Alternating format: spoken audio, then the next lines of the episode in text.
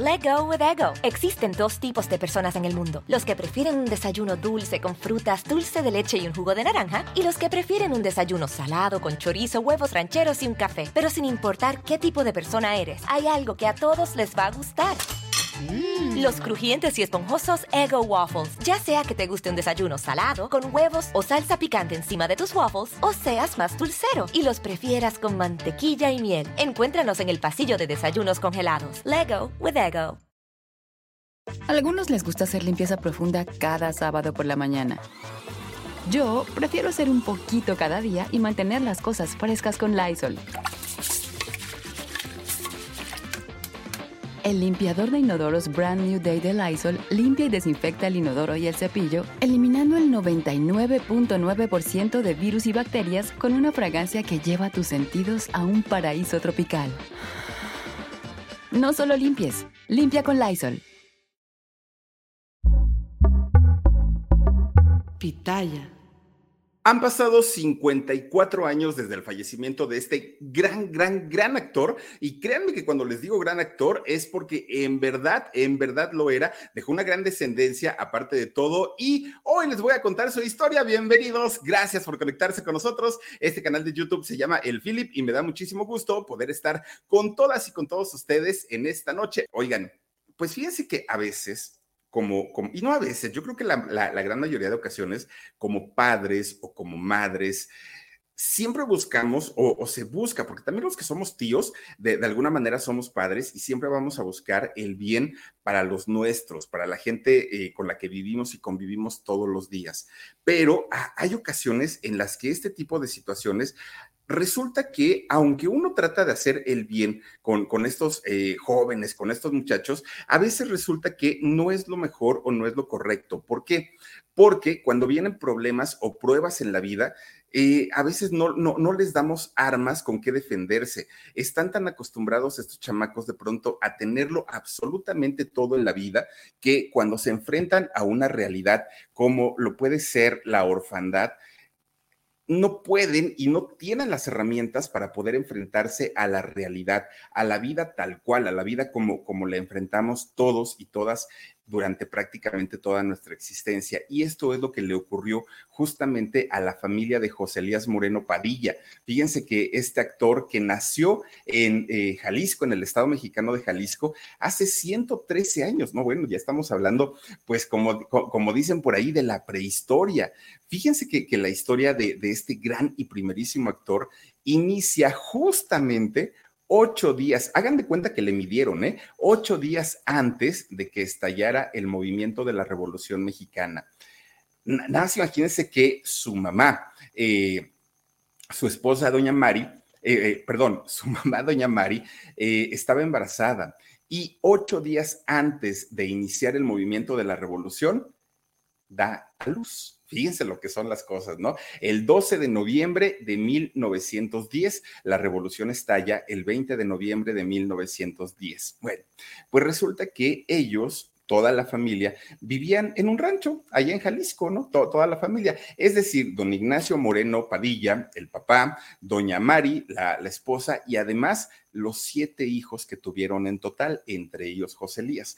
Fíjense ustedes que una familia numerosa, pero la parte económica no era tan, tan, tan complicada. Es decir, no eran multimillonarios, pero ya para hablar de tener un rancho tampoco es que hayan sido pues personas de, de, de bajos recursos. Bueno, pues resulta que justamente cuando empieza este movimiento armado, algo que les ayudó mucho a, la familia Moreno es que ellos vivían en un ranchito muy alejado, muy, muy, muy alejado de, la, de, las grandes ciudades. Y esto es lo que hizo que, aunque en, lugares muy estratégicos la revolución estaba pegando con todo, que los movimientos armados y que si todo, todo, todo, todo lo que estaba sucediendo para eh, tumbar al gobierno en, en aquel momento, bueno, pues eh, lo, lo, que sucedía con la familia Moreno es que al estar tan alejados, ellos no se enteraban de todo lo que ocurría, las atrocidades, de pronto eh, el saqueo que había a las grandes haciendas, el cómo despojaban de, de, todos sus bienes y pertenencias a la gente más adinerada, más acaudalada, y eh, pues dentro de esto había batallas, ¿no? Batallas en donde pues había sangre de por medio. Resulta que la familia Moreno pues no se enteraba de eso. Entonces, pues los siete chamacos viviendo ahí en, este rancho, ahí en Jalisco, pues aprendieron a hacer todas las labores del campo. Todo, miren, desde sembrar, cosechar, ir a la pizca, bueno, todo, todo, todo, que es todo un arte, además de todo, ¿eh? No crean ustedes que es tan sencillo hacerlo, porque antes olvídense de tractores y de todo eso, no, hombre, se sembraba a pata pelona. Y cuando les digo a pata pelona es porque así es, en los pueblitos se siembra quitándose bueno, guaraches, calcetines que nunca se usan en los pueblitos por el calorón, pero resulta que descalzos totalmente tienen que mover la tierra de, debajo de sus pies, sembrar la, o tirar las semillas y con el mismo pie volver a ponerlo. Es, es todo un arte y de ahí viene si es de riego, de ahí viene, miren nada más, de, ahí viene si es de riego, de ahí viene si, si hay que meter la yunta, de ahí, bueno, es una cantidad de cosas que la yunta es justamente estos dos toros que van amarrados por una cosa que se llama yugo y los dos toros van jalando un, una cosa que es como un palo, hagan de cuenta, pues sí, es una herramienta, ¿no? Y va haciendo los surcos para ir sembrando. Es todo un arte. Después que si no llueve, la hay que regar, que si luego hay que ir a barbechar, que es ir a poner la tierra eh, otra vez como en cada patita de las plantas. No, es, es de verdad una, una, cosa que no cualquiera, no cualquiera se, se anima. Y todos los hijos Moreno aprendieron a hacer esto, aprendieron a hacer las labores del campo, pero también aprendieron a montar a caballo, porque para trasladarse de un lugar a otro, eran bestias, no podían hacerlo de otra manera porque entonces, pues imagínense, tardarían días, ¿no? En llegar de un punto a otro. Bueno, pues resulta que latosos, juguetones, traviesos. Ellos andaban en, su rollo. Por otro lado, la mayoría de los mexicanos estaban sufriendo los estragos de la Revolución Mexicana. Bueno, pues resulta que había un, padrecito, ¿no? Un sacerdote, muy cerca de la ranchería de los Moreno. Pues este padrecito, de nombre Nacho, por cierto, Nacho le encantaba ir a contarles historias a los chamacos. Los juntaba así en el campo al aire libre y entonces comenzaba a contarles historias, leyendas, cosas como para que no se metieran tanto al tema de la, de la revolución. Y fíjense que Nacho hace un grupo grande de, de, puros chamaquillos, puros escuinclillos, en donde les contaba siempre, ¿no? Historias tanto de, de cosas como de suspenso, pues cosas con las que podía entretener a todos los chamacos. Resulta entonces que ay Dios mío, quién sabe qué sonó por aquí. Resulta entonces que fíjense que Nacho un día se le ocurre pues hacer algo muy interesante. Fíjense que iba a llegar la Navidad y entonces les dice a, a, todos los chamacos, oigan, ¿les gustaría que hiciéramos una pastorela? No, pues, ¿qué es eso, este padre? Pues es una obra de teatro donde ustedes van a poder eh, actuar y uno va a ser el diablito y otro va a ser los angelitos y así, ¿no? El niño Dios. Y todos los chamacos dijeron que sí con disfraces, pues como que muy austeros en plena revolución, con trajecitos muy austeros y todo, pero finalmente pues eh, comienzan a hacer sus pastorelas. Y fíjense que desde ese momento José Elías, siendo tan solo un niño, se sentía realizado cuando salía a hacer las pastorelas, porque él decía, no sé, pero yo me siento a gusto, ¿no? Haciendo lo que hago. Poco a poco entendió que lo que él hacía se llamaba actuación y que esta, eh, pues esta um, actividad que él estaba desarrollando le encantaba tanto, tanto, que quería dedicarse toda su vida a hacer esto. Pero había un problema. Bueno, de hecho había dos. Uno de ellos era la Revolución Mexicana y el otro problema es que en Jalisco no había industria del entretenimiento, todo estaba centrado pues obviamente en el Distrito Federal y para eso tenía que viajar desde Jalisco al Distrito Federal, pero pues era muy chiquito, entonces obviamente sus papás no lo iban a dejar con todo este problema de la revolución, que aunque a ellos no les tocaron los balazos, afortunadamente, pero sí los estragos, pues obviamente de, que todo se encareció, no había tiendas abiertas y todo, la familia trata de buscar un mejor porvenir, pero sabían que la Ciudad de México, el Distrito Federal, no era opción por todo el conflicto que había. Entonces, el, el padre se pone a hacer pues como un plan a dónde podemos ir y dónde nos vaya un poquito mejor. Y entonces se mudan a la ciudad de León, Guanajuato. Fíjense que llegan ahí a León y ahí, pues los chamacos que llegan, pues muy jovencitos todos ellos, muy, muy, muy niños, comienzan a aprender el oficio de hacer zapatos, a trabajar en piel. ¿Y por qué? Pues porque todo, todo lo que es la ciudad de León, Guanajuato, de toda la vida, se ha sabido que es un, lugar de tradición de piel, ¿Qué es lo que hacen? Hacen cinturones, bolsas, zapatos, hacen de todo lo, relacionado a la piel. Y entonces los hermanos Moreno aprenden este oficio, pero ¿qué creen?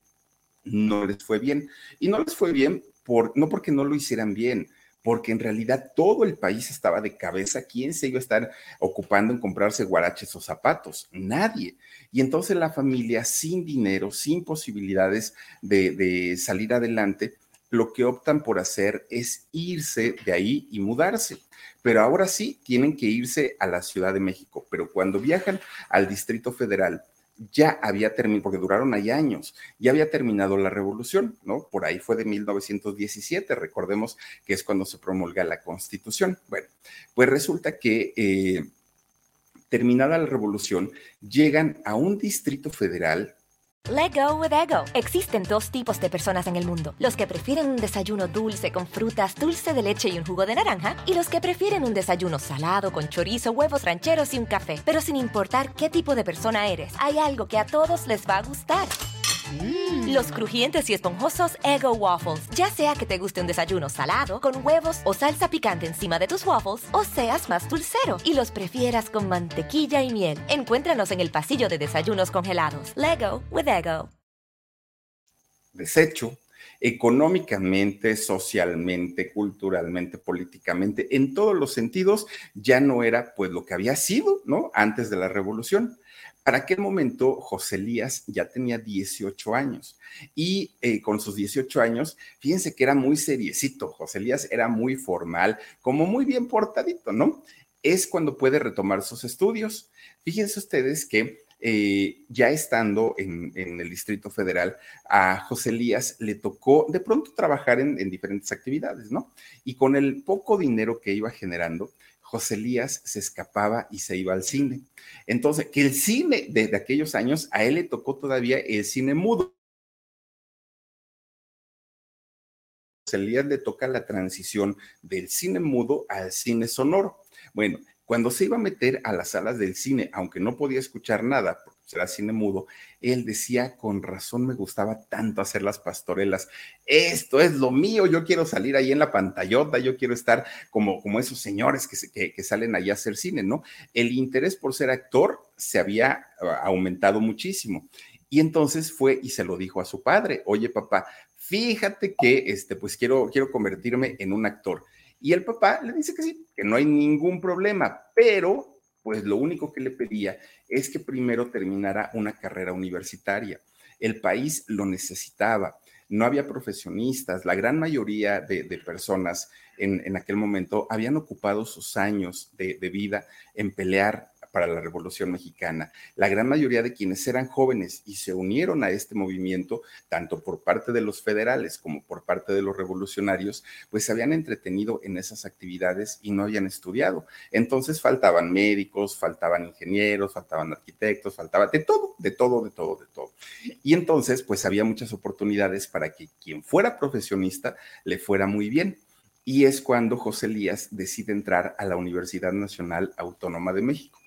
Estando ahí en la, UNAM, entra a estudiar filosofía y letras, que fue lo que a él le gustó. Pues resulta que estando en esa facultad, lo invitan a hacer teatro universitario. Fíjense que estando en el teatro universitario recordó cuando José Elías hacía estas pastorelas y salía de diablo, porque siempre lo ponía, ¿no? Del malo por lo grandote que era. Entonces eh, recordaba pues, toda, pues todas estas anécdotas y él poco a poquito y, sin decírselo a su familia, fue agarrando tablas, fue agarrando experiencia. Fíjense que él sabía que en algún momento alguien lo iba a ver y le iban a decir, muchacho, qué buen actor eres, vente a trabajar con nosotros. Esa era su intención. Y fíjense que como esa, esa mm, frase de muchacho, ven, te vamos a contratar, nunca llegó. Resulta que él solito fue a buscar trabajo, pero ya no fue a buscar trabajo en el teatro. Fíjense que fue a buscar trabajo en el cine. Y resulta que cuando lo ven con ese físico tan, tan, tan imponente, los productores dijeron, pues sí, órale, te vamos a contratar. Van ustedes a creer que don José Elías Moreno medía 1,90, grandote, fornidote, ¿no? Bueno, pues resulta que le dicen sí, pero no como actor. Y él les dijo, oigan, pero yo estoy en la, en la Facultad de Filosofía y Letras, he hecho teatro universitario. Pues sí, pero pues así actor, actor no eres. Entonces, si quieres, si te interesa, pues te vamos a dar algún, alguna participación, pero como extra. Bueno, dijo José Elías, pues, pues ahora sí que a falta de pan tortillas, órale, pues no hay problema. Empieza a trabajar como eh, extra en algunas películas, pero fíjense que ni siquiera aparecía en los créditos, no era, no, no, no era ni siquiera, o sea, sus personajes o sus participaciones eran tan pequeñas que ni siquiera con, con aparecer un segundo o dos segundos le ponían su, su, nombre ahí en los créditos. Ya quedaba triste, pero a final de cuentas le pagaban un dinerito. Bueno, pues un día ahí tienen que lo mandan a llamar, ¿no? Le dicen, oye, José Elías, ¿qué estás haciendo? ¿Estás ahorita haciendo alguna película? No, pues no, vente porque necesitamos que venga, que este, hagas un, un extra. Ah, bueno, pues dijo él, sí voy. Resulta que cuando llega a los estudios donde se iba a hacer la película, vio que había cantidad y cantidad de muchachos, ¿no? Había muchos, muchos muchachos que estaban ahí y todos ellos eh, estaban, les, a todos ellos les estaban dando botas, porque la película pues iba a tratar como este tipo de, de, cosas como de, eh, ¿cómo se llaman estas? Ahí se me fue, minas y cosas así. Entonces les estaban dando botas para que se las pusieran. A José Elías le dieron sus botas, ¿no? Y entonces cuando se las pone, pues oigan, resulta que miren, don José Elías, lo que sea de cada quien, tenía una patota, bueno, un piezote, ¿no? Tenía un piezote de este tamaño, pues no le entraban las botas. Y entonces el director o el productor de la película le dijo, no, pues sabes que mira, ahí será para la otra, ¿no? Porque ahorita pues no, no, no, este, pues no, no, no, no te vamos a poder poner vestuario. Y entonces él dijo, ah, no, yo voy a conseguir unas botas de mi tamaño y van a ver que mañana aquí estoy en el llamado pues fue a ver a uno de sus primos que vivía también ahí en el Distrito Federal. Y entonces le dice, oye, primo, fíjate que me, van a contratar para una película, pero necesito unas botas que sean, y le da las características, pero las necesito para hoy mismo. ¿Puedes? Sí, le dijo el primo, ahorita las hacemos. Pues ahí entre plática y plática el primo cose y cose y cose y le entrega sus botas. Al otro día fue el primerito que se presentó con el productor y le dijo, aquí están mis botas, con un piezo tototote, grandotote. Pues el productor dijo, a ver, puede ser una, una anécdota simple si ustedes quieren, pero resulta que el productor le dijo, si este muchacho es capaz de hacer todo lo, humanamente posible por salir en una participación donde además no le vamos a dar crédito, donde no lleva ni siquiera un personaje, mucho menos el protagónico, pero le da importancia, quiere decir que para él no hay personajes pequeños. Y esto, esto quiere decir que en el futuro se va a convertir indiscutiblemente en un gran actor, dijo el, el productor.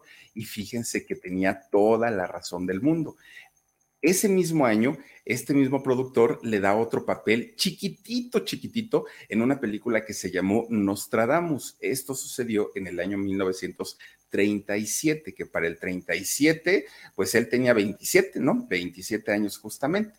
Bueno, ah, Dicen, dicen que esa película de Nostradamus de 1937 fue su debut oficial en el cine pero resulta que tampoco apareció en los créditos. Fíjense, cosa rara. Hasta que hizo la película de Bajo el Cielo de México, ahí sí ya el nombre de José Elías Moreno por fin apareció en los créditos de la película. A partir de ese momento, don José Elías Moreno ya no se detuvo. Durante 30 años, durante 30 años eh, comenzó a trabajar, a trabajar, a trabajar. Se fue ganando poco a poquito un lugar en el corazón de la gente, porque miren, cualidades actorales sí tenía y además tenía muchas, muchas, muchas. Se hizo una celebridad y trabajó con los grandes, grandes artistas de la época, con todos, ¿eh? desde un Cantinflas, Pedro Infante, Jorge Negrete, Sara García, eh, Dolores del Río, con, con, el nombre del actor o actriz que ustedes eh, se puedan imaginar de la época de oro del cine mexicano, don José Elías Moreno trabajó con todos ellos, con todos. Y fíjense que esto, eh, su calidad actoral, hacía que cada vez más productores fueran buscándolo. Todos, todos. ¿Y por qué? Fíjense que don José Elías Moreno tenía una virtud que no es muy común en los actores, que podía hacer cualquier tipo de personaje, el de un padre amoroso, el de un ogro, como lo hizo con Pulgarcito, el de Santa Claus, el de un, un padre enojón, todos los personajes, bueno, el, general del ejército, todos sus personajes eran muy creíbles, todos, todos, todos. Y gracias a eso, pues eh, se comienza a ser de, un nombre como, como actor. Fíjense que hizo una, una película que fue muy importante para él. Bueno, yo creo que de las principales que hizo don José Elías está la de Pulgarcito con Cesario eh, Quesada, ¿se acuerdan ustedes? Este personaje que ya salió de la cárcel después de haber sido acusado de abuso en contra de sus propios hijos. Eh, hizo también la película de Santa Claus, pero fíjense que hizo también una película llamada Simitrio. En esta película, eh, don José Elías Moreno hacía el personaje de un profesor que eh, tenía una debilidad visual, era casi prácticamente ciego. Y los alumnos a los que le daba clases eran chamacos tan guerrosos que le hacían cantidad y cantidad de travesuras aprovechándose de que el maestro no podía ver. Bueno, si han visto esta película, igual estarán de acuerdo conmigo. Si no la han visto, se la recomiendo. Se llama Simitrio. Fíjense que eh, esta película yo creo que ha puesto a llorar, a mucha gente porque mueve fibras muy sensibles y ahí nos damos cuenta de la calidad actoral de don José Elías Moreno. Bueno, no fueron tanto los papeles protagónicos que tuvo, pero con los que hizo, miren, con eso bastó para hacer una carrera importante. ¿Y saben por qué no hizo tantos protagónicos? Porque no encajaba en el perfil de un galán, ¿no? No, no era Pedro Infante, no era este Antonio Badú, no era, no, no era ninguno de estos actores que además de ser buenos actores eran galanes. No lo era. Y entonces, eh, por eso es que sus participaciones generalmente eran como actor de reparto. Pero aún así, fíjense que cuando termina la, época de oro del cine mexicano, que fue a finales de los 50, cuando llega el cine de los rockeros, oigan, él pudo transitar sin ningún problema, ¿eh? pudo hacer esa transición y trabajar, eh, seguir trabajando en este tipo de, películas. Bueno, con, con tanto trabajo que tenía don José Elías Moreno, él tuvo... Let go with ego. Existen dos tipos de personas en el mundo. Los que prefieren un desayuno dulce con frutas, dulce de leche y un jugo de naranja. Y los que prefieren un desayuno salado con chorizo, huevos rancheros y un café. Pero sin importar qué tipo de persona eres, hay algo que a todos les va a gustar. Mm. Los crujientes y esponjosos Ego Waffles. Ya sea que te guste un desayuno salado, con huevos o salsa picante encima de tus waffles, o seas más dulcero y los prefieras con mantequilla y miel. Encuéntranos en el pasillo de desayunos congelados. Lego with Ego. Una posición económica muy buena le iba bastante, bastante bien y de alguna manera pues él decía, bueno, pues ahora sí que mientras tenga trabajo, me lo sigan pagando y siga pagando y me sigan pagando bien, yo encantado de la vida. Bueno, pues digamos que por ahí de inicios, yo creo, sí, por ahí de inicios, inicios de los años 50, conoce en la Academia Cinematográfica, fíjense nada más, en la Academia Cinematográfica que se llama Celestino Gorotiza, conoce a una mujer llamada Beatriz Angelina Guadalupe González de Cosío. Ese es su nombre completo, María Beatriz Angelina Guadalupe González de Cosío, una muchacha muy, muy, muy bella, pero además de buena familia. Fíjense que esta muchacha, eh, Beatriz, era tan de buena familia que tenía un pariente lejano que era conde, es decir, que tenía un título nobiliario. A ese nivel, ¿no? Estaba la familia de, de Beatriz. Bueno, pues cuando José Elías Moreno la conoce, dijo, ah, caramba, esta muchacha está muy bonita. Y José Elías, en aquellos años, ¿no? Finales, perdón, principios de los años 50, grandote, así de 1,90, pues estaba en sus mejores años, pues también Beatriz dijo, este muchacho, pues está, está guapetón. Bueno, pues total, se enamoran, ¿no? Se hacen novios y posteriormente se casan. Fíjense que, eh, de hecho, ellos, porque también Beatriz eh, fue, actriz, y entonces eh, trabajaron juntos en algunos proyectos, incluso tuvieron hijos, tuvieron tres hijos. Una de ellas, Angelina, la otra de nombre Beatriz, igual que su mamá, y José Elías Jr., José Elías Moreno Jr. el actor, pues ahora sí ya de nuestros tiempos, ¿no? De nuestra generación. Pues entre los tres hijos, Beatriz y José Elías padre, eran el matrimonio perfecto, la familia perfecta. Don José Elías compra una casa en la colonia Condesa del Distrito Federal, que bueno, al día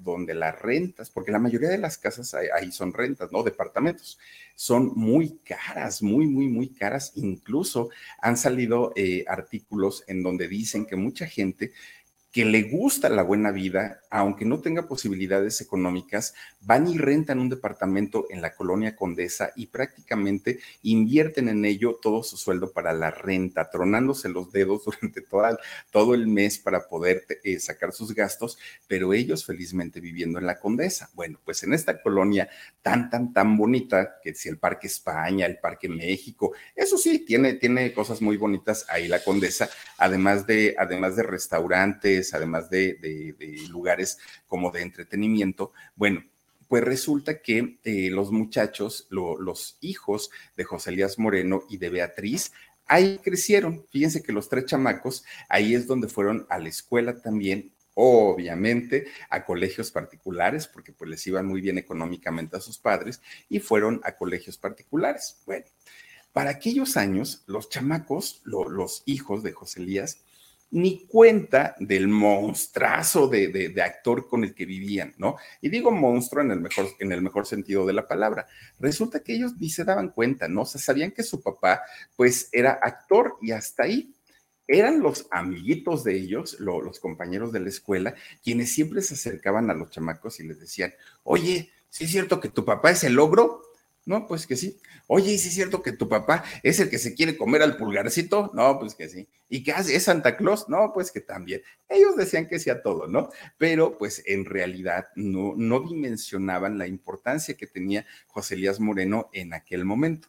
¿Por qué? Porque aunque el señor era muy alto, ya les digo por ahí de 1,90, los hijos lo veían como un muñecote de peluche, porque si bien imponía, tampoco es que, haya sido una persona mala. De hecho, la gente que lo conoció en vida siempre se refirieron a él como una, una persona muy amable, como alguien muy sencillo, como un extraordinario, extraordinario padre, ¿no?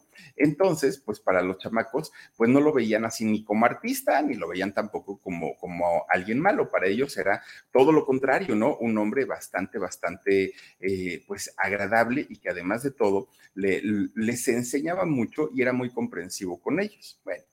Pues resulta que si algo le gustaba a don José Elías Moreno era viajar, le encantaba, pero no crean ustedes que, se los trepaba un avión y vámonos a París. O, no, le gustaba mucho México a don José Elías. Y eh, lo que no le gustaba, no soportaba y no, no lo hacía era viajar en avión. No le gustaba. Era algo que ni le permitía a su familia ni tampoco lo hacía él mismo.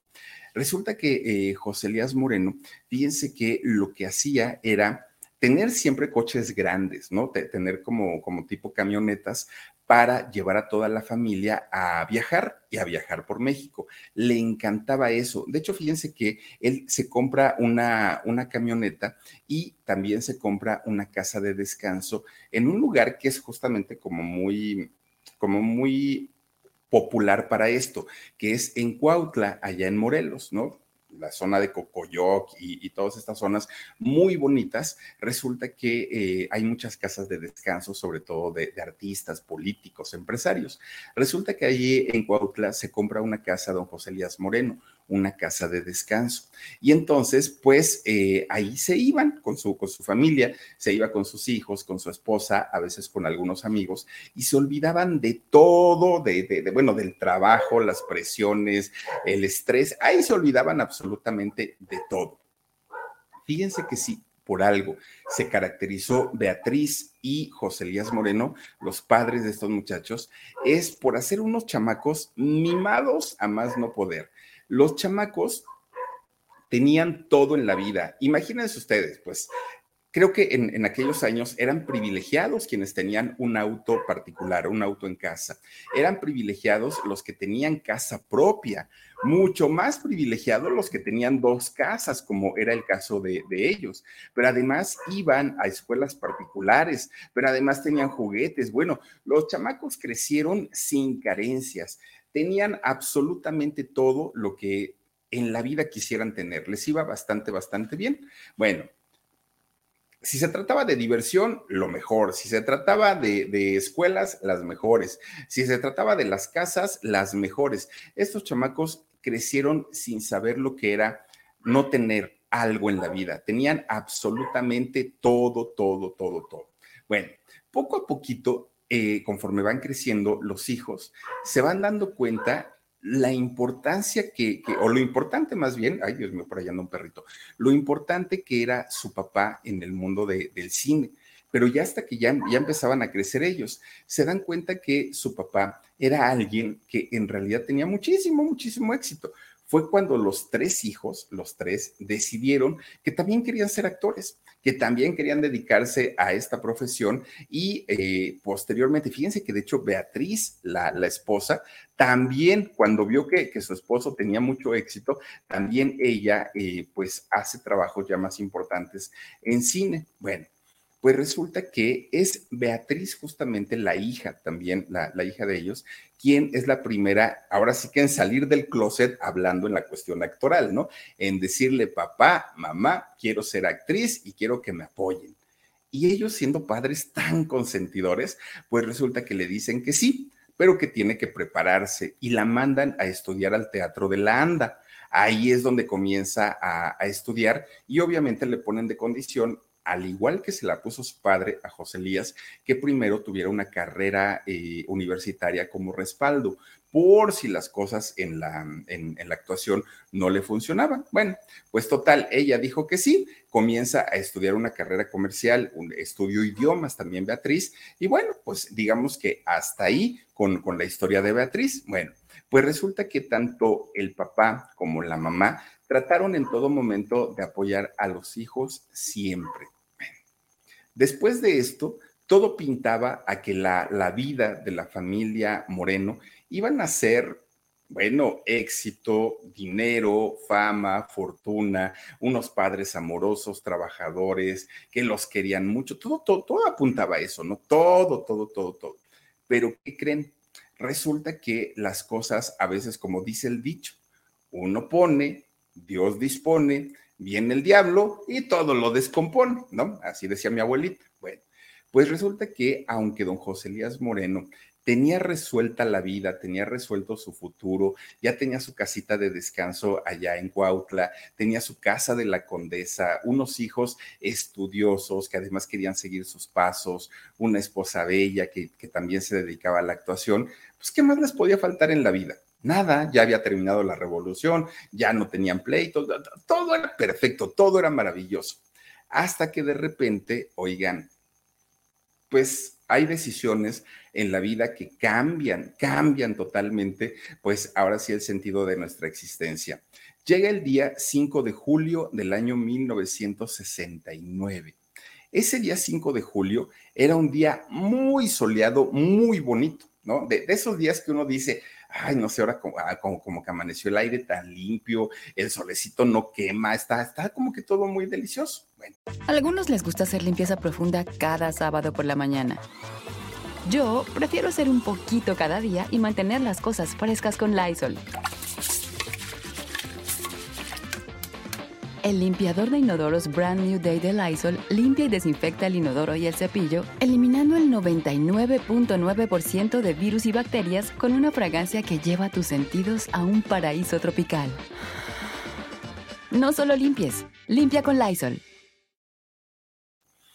Habla José Elías Moreno con Beatriz, su esposa, y le dice, oye, está bien bonito el día, vieja, ¿por qué no nos vamos a, Cuautla? Y pues nos estamos allá unos días, vamos a llevar a los chamacos, ¿no?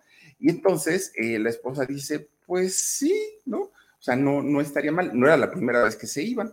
Sí, dijo ella, pues si tú quieres, adelante. Pero entonces José Elías le dice a Beatriz, a su esposa, ¿qué tienes? Algo tienes, algo te noto. Y entonces Beatriz le dice, es que no sé, no sé, me siento rara, pero no es de ahorita. Fíjate que desde hace como ocho días, más o menos, he estado como, así me, se me oprime el pecho y tengo como un mal presentimiento. Como que me dan muchas ganas de llorar, pero no, ni siquiera tengo razón. O sea, estoy muy bien, estoy contigo, estoy con mis hijos, pero siento que me, que me, que me aprietan el pecho y, y, es como, como un presentimiento malo, pero no sé qué es. Y decía José Elías, pues no sé, a lo mejor algún proyecto ya no se me va a hacer, pero no te preocupes, mujer, vámonos para allá y mira, allá te desentiendes de la vida, te desentiendes de todo y ya, o sea, nos regresamos y todo va a estar bien. Dijo ella, bueno, pues sí, pero entonces José Elías, que vio que su esposa Beatriz estaba como pues rara, como, como triste, habla con una amiga de ellos dos, una amiga que además era eh, muy cercana a, a, la familia y que tenía dos hijos. Y entonces le dice, oye, fíjate que voy a llevar a Beatriz y a los niños a, este, a Cuautla. ¿Te gustaría ir con nosotros? Lleva a los niños para que tus hijos jueguen con los míos y tú platicas con ella, con Beatriz, ¿no? En lo que yo me echo pues un whiskycito estoy ahí en, en la alberca, algo así. Y dijo esta amiga, sí, está bien, yo, yo voy con ustedes. Bueno, pues resulta que ese, ese mismo 5 de julio, en la mañana, llega su hijo, José, Luis, José Elías Jr., el, actor también, hoy actor, y le dice, oye papá, fíjate que un compañerito de, la escuela dice que sus papás este, tienen boletos, compraron boletos para el partido del Pumas contra el Guadalajara, partido de fútbol. Entonces me invitaron, déjame ir, no seas gacho, le dijo José Elías este, eh, a su papá. Y José Elías padre le dice, ¿cuándo va a ser esto? No, pues al ratito me tendré yo que ir a dormir a la casa de mi amigo para mañana ir al partido, ¿no? Así le dijo José Elías. Y, dijo el papá, pues es que el asunto, mira, sí te dejaría ir, sabes que nunca te niego nada, pero el asunto es que ya invité a, nuestra amiguita, ya le dijo a quién, dice, ya ves que tiene dos hijos y estos dos hijos no, no, nos van a acompañar. Si tú no vas, pues con quién van a jugar estos chamacos, se van a aburrir ahí en Cuautla. Hijo, no seas gacho, pues acompáñanos. Para aquel momento, José Elías Moreno, hijo, tenía 13 años, ¿no? Estaba muy, muy chiquito. Y entonces José Elías, ay papá, pero pues es que yo quiero ir al partido, ¿cómo eres? No me avisaste. Hijo, pues no, pues ya están las cosas hechas. Ándale, vamos a, a Cuautla y luego yo te llevo a ver otro partido. Conste, papá, sí, no te preocupes, hijo, yo, yo te llevo. Bueno, pues resulta que este muchacho pues ya le habla al amigo y le dice, oye, ¿sabes qué? Pues dile a tu papá que no me dejaron, pero muchas gracias, me voy a ir con ellos a, a Cuautla. Eh, todo, empiezan a preparar todo, ¿no? Para salir, para, para ir al viaje. Bueno, pues fíjense que eh, to, todo hasta ese momento, pues parecía que estaba muy, muy tranquilo, ¿no? Todo, todo, todo estaba muy bien, pues ya estaba todo listo, todo preparado para poder, pues, hacer este, este viaje. Bueno, cosa rara que normalmente eh, José Elías Moreno con su familia viajaban el viernes, se quedaban en Morelos, allá en Cuautla, el sábado y el domingo por la noche regresaban nuevamente a la ciudad. Esa era como una rutina que hacían, ¿no? Eh, era muy frecuente. Pues resulta que en esa ocasión las cosas fueron distintas. Ellos viajaron un domingo, un domingo para regresarse martes, miércoles, jueves, ¿no? El, algún día de la semana, que eso, eso no acostumbraban a hacer. Para eso él tenía una camioneta de estas tipos suburban que son muy grandes, con tres hileras de, asientos. Resulta que empieza a acomodar a la familia. Aquí hay mucha gente, eh, incluso algunos medios, que decían que iba José Elías con un compadre, pero que también iba el amigo, pero que también iba la tía, pero que también iba... No, fíjense que no. Les voy a decir quiénes iban en esta camioneta eh, ese día, ese domingo. Iban nueve personas, nueve viajaban en esta camioneta.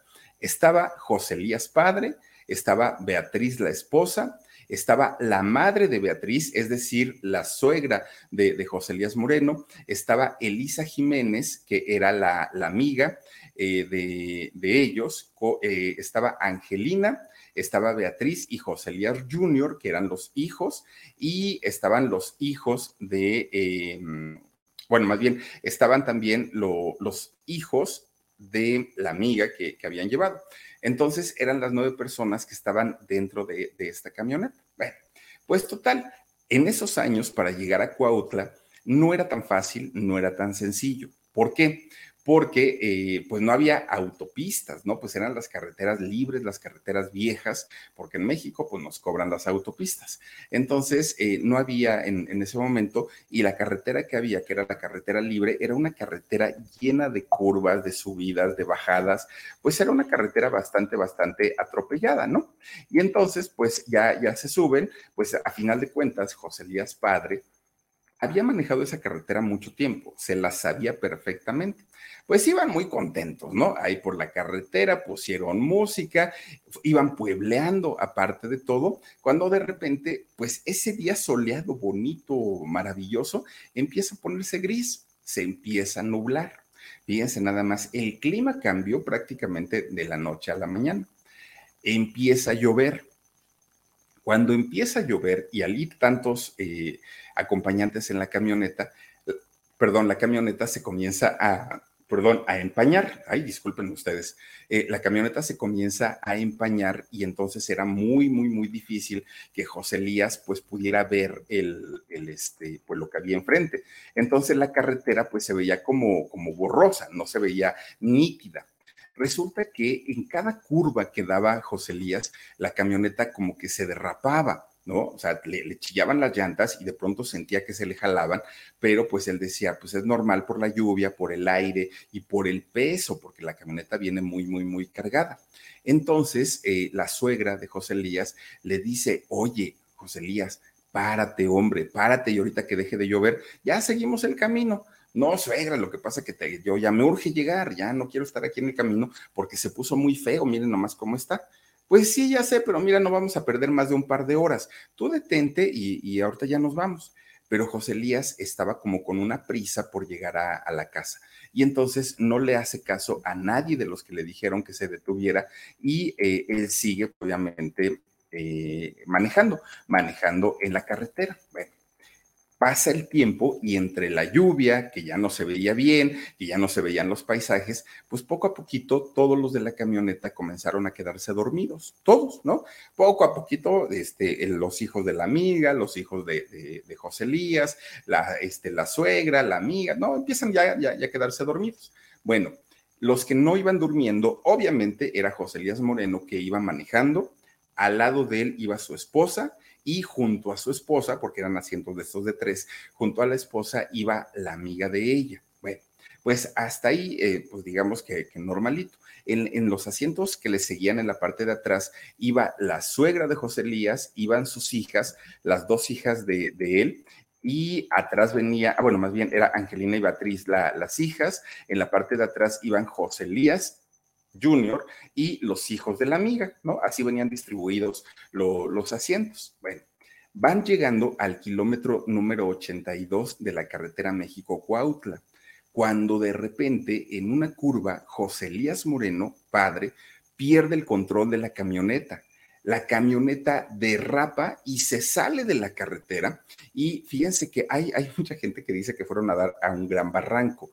En realidad no, en realidad era un barranco pequeño, pero por la, inercia de la camioneta, por la velocidad que llevaba, obviamente pues eh, se sintió como si fuera pues un, hueco muy, muy, muy grande. Y este, este pequeño barranco donde cae la camioneta, porque la camioneta comienza a dar vueltas y, cae finalmente a este barranco, este barranco se juntaba con una cuneta que había sobre la carretera. Bueno, pues finalmente, después de dar marometas, marometas, marometas, la camioneta fue a quedar ahí en este lugar. La primerita, primerita que, que, despertó, que fue al momento de derrapar la camioneta, fue Beatriz, la hija de José Elías. Ella fue la primera que despertó y despertó pues obviamente por el, alboroto, ¿no? El alboroto del ruido de las llantas, de los gritos y todo. Y entonces dice que ella lo que vio fue un par de luces, que vio un par de luces blancas de frente totalmente. Ella lo que cree es que su papá se salió del carril, invadió el, carril contrario y venía un carro de frente y al tratar de esquivarlo, él regresa a la carretera, pero se le fue y entonces es cuando se van a la barranca. Eso es lo que cree Beatriz. Bueno, pues resulta que, fíjense que eh, ella dice que comenzó a sentir azotes, ¿no? Los fierros que se retorcían durante todas las volteretas que dio la camioneta. Ella después de ahí ya no supo absolutamente nada. Algunos les gusta hacer limpieza profunda cada sábado por la mañana. Yo prefiero hacer un poquito cada día y mantener las cosas frescas con Lysol. El limpiador de inodoros de Lysol ofrece una limpieza 2 en 1 al desinfectar el inodoro y el cepillo y eliminar el 99.9% de virus y bacterias. No solo limpies, limpia con Lysol. Pasa, ¿no? El, ahora sí que todo el, accidente que, iba ocurriendo y resulta que José Elías Junior, el, pequeño José Elías, despierta, pero despierta al momento prácticamente de que ya la camioneta estaba dando, dando de vueltas. Él describe toda esta situación como si fueran cacerolas chocando una contra otra. El coche daba vueltas y después de, de, que ya la camioneta quedó fija, según José Elías Moreno Jr., se hizo un silencio total, total, ¿no? Como dicen por ahí, un silencio sepulcral. Bueno, pues resulta que mucha gente o gente que, fueron testigos de este accidente dicen que don José Elías Moreno padre estaba muy mal, prácticamente con los huesos rotos y aún así subió a la carretera para pedir ayuda. Fíjense que eso no fue verdad. No, de hecho, el primero que, que logra salir de, de, la camioneta todo aturdido, todo mareado, fue sin saber siquiera dónde estaban, porque entre la oscuridad y que venía dormido, eh, fue José Elías hijo. Él es el primero que reacciona, como que se sacude, inmediatamente sale de la camioneta y se queda parado, viendo, pues tratando, tratando de entender si era un sueño o era una realidad. Entonces, cuando voltea, ve a su papá que estaba como recargado en el volante, don José Elías Moreno padre, estaba recargando y recargado y todavía dentro de, de, su, pues, pues de, de lo, lo, que estaba sacado de onda José Elías hijo, dijo, ay, mi papá ya ni la muela, está viendo que nos acabamos de dar tremendo golpazo y todavía se pone a dormir ahí encima del volante. Él estaba muy aturdido, ¿no? Y entonces va hacia su padre y trata de moverlo, trata de despertarlo. Pero él se da cuenta que el, papá sí respiraba, pero no podía ni moverlo. Además, como medía 1,90, eh, imagínense nada más el, peso de, de, don José Elías Padre, el hijo de 13 años no pudo moverlo. Ese es el momento en el que él dijo, una de dos, o me subo a pedir ayuda o saco a los que están dentro de la camioneta él decide que solo, y lo hizo muy bien, decide que solo no iba a poder hacer nada. Entonces, aunque llevaba el brazo, el brazo roto, iba raspado, iba ensangrentado, 13 años tenía, la ropa rota. Bueno, imagínense nada más después de un accidente de esta magnitud, como pudo, con, con el pasto mojado de la lluvia y todo, sube el, bordo donde eh, se había este, bajado la camioneta, donde había caído, y llega hasta la carretera empieza a, empieza a tratar de detener a los autos que pasaban, pero siendo carretera, imagínense que pasaban muy rápido. Entonces empieza a tratar de, detenerlos, pero los carros pues no se paraban no se paraban y él estaba pues muy desesperado porque sabía que su papá necesitaba ayuda de emergencia y no había visto cómo estaban los otros que venían atrás. Entonces pues decía, ¿qué voy a hacer? Porque no, no hay nadie que se detenga. Entonces estaba tan preocupado pero él no se daba cuenta que era su aspecto lo que hacía que los carros no, no se detuvieran, porque estaba despeinado, ensangrentado, eh, un chamaco de 13 años, o sea, no, no, no era como lógico que a esa hora de la noche pues estuviera un, muchacho este, pidiendo, pidiendo ayuda a, mitad de la carretera. Bueno, los automovilistas seguramente pensaban que era una trampa o que los iban a saltar, algo. En ese momento, José, José Elías Jr. dice, si ningún coche se para, me voy a acostar a media carretera para obligarlos a que se detengan y se tienen que parar sí o sí. Estaba justamente pensando en hacer esto cuando de repente pasa rápido un coche, ¿no? Pero después de haber pasado por donde él estaba, el carro se frena, este automóvil se frena y de pronto pone la reversa, pone las intermitentes y echa la reversa. Mientras el coche va de reversa, ve que alguien baja la ventanilla del copiloto y le grita, eh, José, ¿eres José? Sí, sí es José, ¿qué haces ahí? Y entonces se regresa, echa de reversa eh, este carro. Chamaco, ¿qué te pasó? ¿Qué haces ahí? Mira, nada más, dice, estás este, todo malherido. ¿Qué te sucedió? Pues resulta que eh, estas personas eran amigos de José Elías Padre, que vivían justamente allá en Cuautla. Iban y se dirigían para su casa. Y entonces era un capitán, de hecho, del ejército. Y este señor viajaba en su coche con su esposa y con su hijo, que su hijo en aquel momento tenía 18 años. Y entonces eh, le dicen, pero ¿qué pasó? ¿Dónde está tu familia y todo? José Elías le, señala en dónde había sido el accidente. Y esta familia, junto con, con, el militar, le dijeron, mira, ya no te bajes, nosotros ahorita vamos a hablarle a la policía, tú quédate aquí en el coche y este, ahorita nosotros venimos. José Elías Jr. se sube en, en el carro de estos amigos de su padre y en ese momento, al saber que ya venía la ayuda, que ya había quien estuviera con su familia, en ese momento pierde el conocimiento. Hasta ese momento, fíjense lo que, lo que es la adrenalina ¿no? del cuerpo, hasta ese momento pierde el conocimiento, de ahí no vuelve a tener conciencia hasta que ya despierta y va la, sirena de la ambulancia. Ya lo llevaban de camino al hospital. estos vecinos bajan a ver qué era lo que había pasado ¿no? en, en el coche pues resulta que efectivamente eh, José Elías Padre estaba de, como abrazando el volante de, la camioneta y estaba inconsciente, pero todavía respiraba. Entonces dijeron, pues a llamar a la, ambulancia. Cuando van a la parte de atrás, prácticamente todos estaban inconscientes, pero Beatriz, la esposa de José Elías, ya no respiraba. Ella ya no tenía vida. Entonces la sacan, ¿no? De, del auto. Cuando mueven a la mamá de Beatriz, suegra de José Elías Moreno, se dan cuenta que la señora también había perdido la vida. Imagínense nada más. Bueno, el primero en ser trasladado al hospital por la gravedad de, sus heridas, obviamente, fue don José Elías Padre. Él es el primerito, primerito que es trasladado eh, al hospital. De hecho, lo llevan a un hospital de allá de Morelos y a, la familia, bueno, a Beatriz y a su mamá las llevan al servicio forense. Allá llevan para, pues obviamente había sido una, una muerte en carretera. Todos los demás estaban aturdidos, muy, muy, muy eh, heridos, lastimados, pero estaban fuera de peligro. Quienes realmente importaban, pues básicamente eran los dos Joselías, padre e hijo, porque eh, uno con el brazo roto e inconsciente y el otro, pues miren, don Joselías, eh, padre, estaba con el cuerpo prácticamente destrozado. Se lo llevan para allá, para, para, el hospital de allá de Morelos. Estando allá en Morelos, se dan cuenta los médicos que eh, Joselías tenía heridas de, de gravedad, que eran muy, muy, muy importantes, pero de pronto, don Joselías, padre, cae en coma al caer en coma, los eh, encargados del hospital de allá de Morelos dijeron, no, esto no pinta para nada bien, hay que trasladarlo a un hospital que tenga todos los recursos para poder salvarle la vida al señor. Lo mandan en una ambulancia hacia el Distrito Federal y es internado en el hospital de la Anda.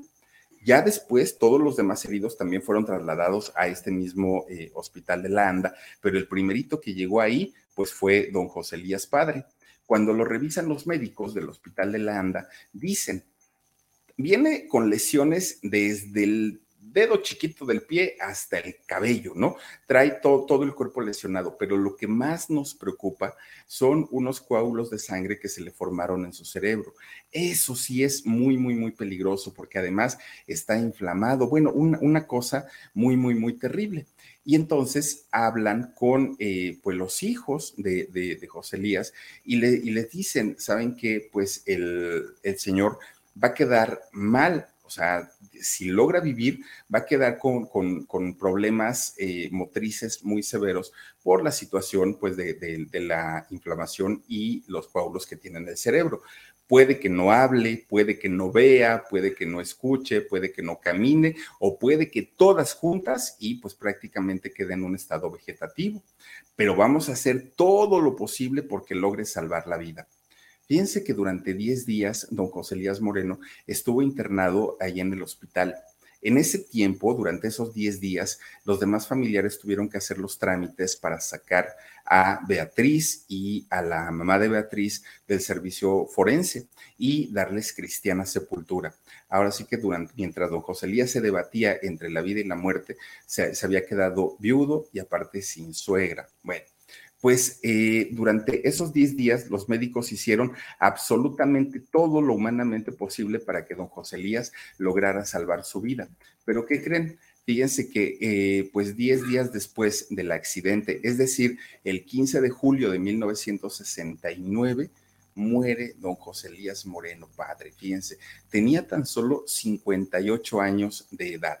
Ahora, aquí viene algo muy, muy fuerte, porque fíjense que todos sus hijos, los tres hijos que dejó él y su esposa, que dejaron en orfandad prácticamente el mismo mes, pues eran adolescentes, estaban en la edad de la punzada, estaban muy inestables, pero además habían sido niños mimados, consentidos, todo lo habían tenido en la vida, no estaban preparados para afrontar pues la realidad, ¿no? De, la existencia humana. Obviamente caen en una tremenda, tremenda depresión, pero espantosa, porque le, culpaban a todo, ¿no? Culpaban a Dios, culpaban absolutamente a todo por la desgracia que estaban viviendo, independientemente a que ya no iban poder, a, a poder llevar el mismo nivel de vida al que estaban acostumbrados. A algunos les gusta hacer limpieza profunda cada sábado por la mañana. Yo prefiero hacer un poquito cada día y mantener las cosas frescas con Lysol. Las toallas desinfectantes Brand New Day de Lysol hacen súper conveniente limpiar superficies como controles remotos, tabletas, celulares y más, eliminando el 99.9% de virus y bacterias, con una fragancia que lleva tus sentidos a un paraíso tropical. No solo limpies, limpia con Lysol ya no tenían papás y eso era lo que les dolía muchísimo más. Imagínense, con tres añitos, José Elías Moreno Jr. Eh, había quedado, pero había un as bajo la manga.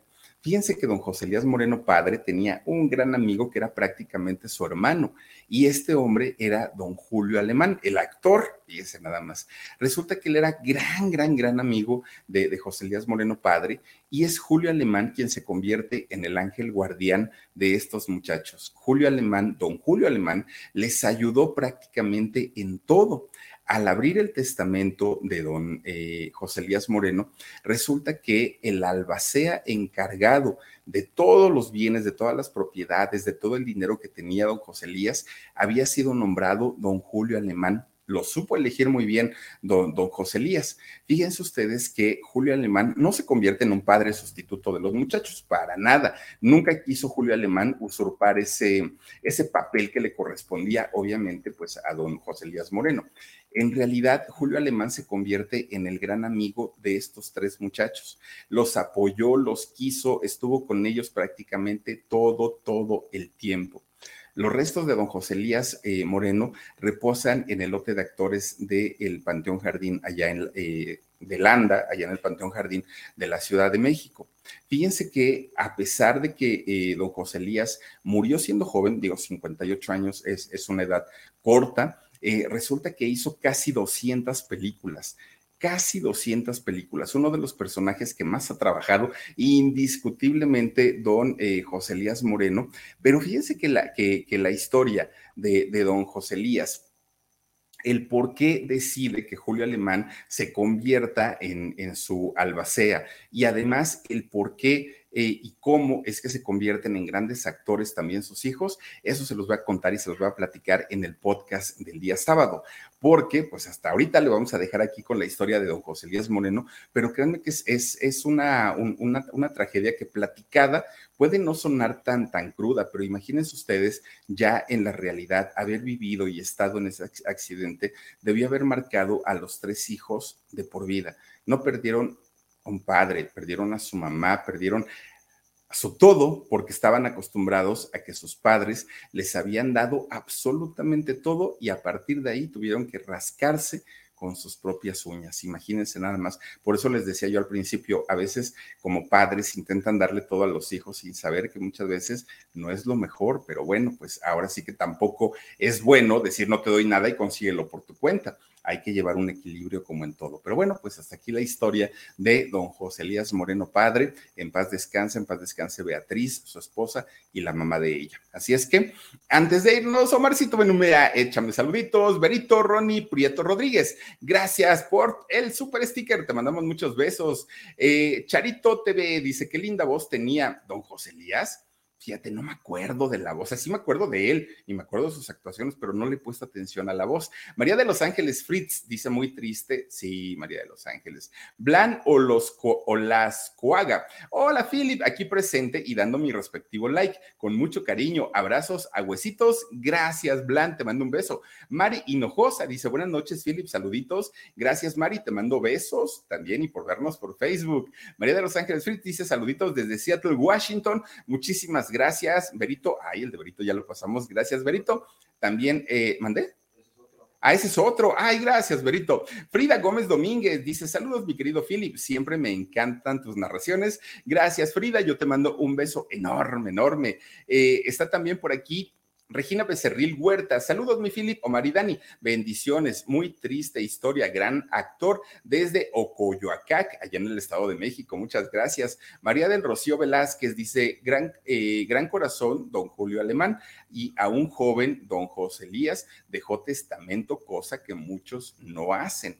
Sí, Sí, sí, sí, la verdad es que miren, uno, uno a veces dice, ah, ya luego cuando tenga 70 años, ahorita, ahorita para qué, Uy, si tuviéramos comprada la vida, pues podríamos hacerlo, pero no sabemos, entonces es mejor dejar un, Yo ya lo tengo todo puesto a nombre del Huesos, así es que a mí ya no me echo en pleito. Maritza Vázquez, eh, gracias por tu super sticker, te mandamos muchos, muchos besitos. Alma Lilian dice, una trágica y triste historia, gracias Philip, gracias a ti, Almita Lilian. Azalia López dice, me sacude el alma esta historia, pues Dios hace tres días nos acaba de salvar la vida en una carretera a dos nietos y a mí. Ay, Azalia, no, digo, qué, qué bueno que, estés bien y tus nietos también, pero qué susto qué miedo. Ay, no, no, no, no es una cosa espantosa. Tony Lang dice, eh, septiembre es el mes del testamento, háganlo cobran menos, ¿eh? Sí, sí, la verdad es que cobran menos los notarios y miren que sí es bastante, bastante carito. Gilda y su gatito Cheto. Philip, salúdame, te quiero mucho, gracias, Gilda. Ya tenía rato que no te eh, conectabas o que no nos mandabas mensaje. Luz María Bizarro dice, llegué tarde, pero escucho la repetición. Muchas gracias, Luz María. Te mando un beso enorme, enorme. Chayito SM dice, buenas noches, cada vez eres muy legible al decir las historias de los actores y actrices. Felicidades, Philip. Ah, muchas gracias. Pues yo creo que ya, ahora sí que los años de experiencia, ¿no? de algo tienen que servir. Oigan, pues muchísimas gracias por conectarse con nosotros. Les deseo que pasen una extraordinaria, extraordinaria noche y el día de mañana, pues miren, su viernes sea de los mejores y por supuesto que cerremos la semana como Dios manda. Mañana les voy a contar una historia. Dicen por ahí que verbo mata carita. Y yo, yo les puedo decir que sí, ¿eh? les puedo asegurar que sí, pero mañana les voy a platicar la historia de alguien que no se caracterizó por ser ni tantito guapo, ah, ni tantito guapo, pero cómo tenía pegue con pura güera de cuerpazo, no, hombre, se daba la gran vida. Mañana les platico de quién se trata. Por lo pronto, ya nos vamos, les mando un beso enorme, cuídense mucho, dos de la tarde programa en shock y a las 9.30 de la noche en el canal del Philip. Soy Felipe Cruz, gracias a todos ustedes, adiós. Let go with ego. Existen dos tipos de personas en el mundo: los que prefieren un desayuno dulce con frutas, dulce de leche y un jugo de naranja, y los que prefieren un desayuno salado con chorizo, huevos rancheros y un café. Pero sin importar qué tipo de persona eres, hay algo que a todos les va a gustar. Mm. Los crujientes y esponjosos Ego Waffles. Ya sea que te guste un desayuno salado, con huevos o salsa picante encima de tus waffles, o seas más dulcero y los prefieras con mantequilla y miel. Encuéntranos en el pasillo de desayunos congelados. Lego with Ego. A algunos les gusta hacer limpieza profunda cada sábado por la mañana. Yo prefiero hacer un poquito cada día y mantener las cosas frescas con Lysol. Las toallitas desinfectantes de Lysol hacen súper conveniente limpiar superficies como controles remotos, tabletas, celulares y más, eliminando el 99.9% de virus y bacterias. No solo limpies, limpia con Lysol.